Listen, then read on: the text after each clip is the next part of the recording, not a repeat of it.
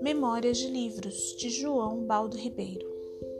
Morávamos sempre em casarões enormes, de grandes portas, varandas e tetos altíssimos, e meu pai, que sempre gostou das últimas novidades tecnológicas, trazia para casa tudo quanto era tipo de geringonça moderna que aparecia. Fomos a primeira família da vizinhança a ter uma geladeira e recebemos visitas para examinar o impressionante armário branco que esfriava tudo. Quando surgiram os primeiros discos long play, já tínhamos a vitrola apropriada e meu pai comprava montanhas de gravações dos clássicos, que ele próprio se recusava a ouvir, mas nos obrigava a escutar e comentar. Nada, porém, era, como os livros. Toda a família sempre foi obcecada por livros e às vezes ainda arma brigas ferozes por causa de livros, entre acusações mútuas de furto ou apropriação indébita. Meu avô furtava livros de meu pai, meu pai furtava livros de meu avô. Eu furtava livros de meu pai e minha irmã até hoje furta livros de todos nós. A maior casa onde moramos, mais ou menos a partir da época em que aprendi a ler, tinha uma sala reservada para a biblioteca e gabinete de meu pai, mas os livros não cabiam nela. Na verdade, mal cabiam na casa.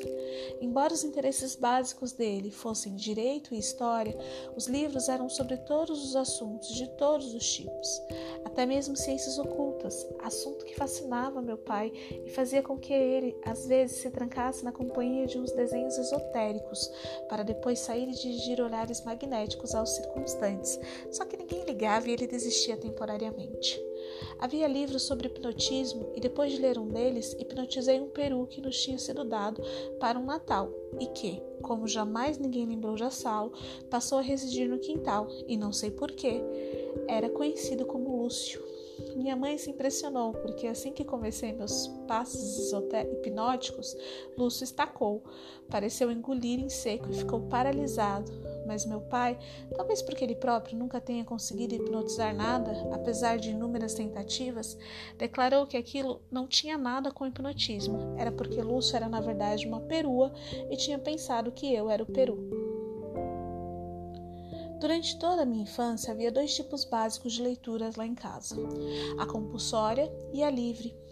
Essa última é dividida em dois subtipos: a livre propriamente dita e a incerta.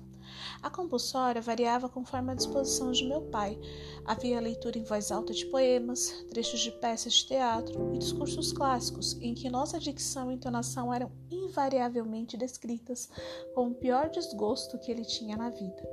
Líamos Homero, Camões, Horácio, Jorge de Lima, Sófocles, Shakespeare, Euclides da Cunha, dezenas de outros.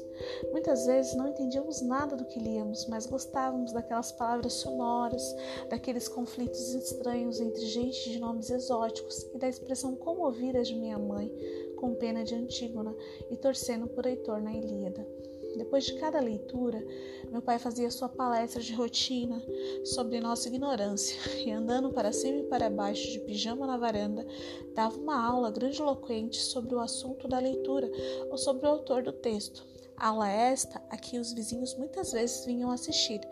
Também tínhamos os resumos, escritos ou orais, das leituras, as cópias, começadas quando ele, com grande escândalo, descobriu que eu não entendia direito o ponto e vírgula e me obrigou a copiar sermões do padre Antônio de Vieira para aprender a usar o ponto e vírgula.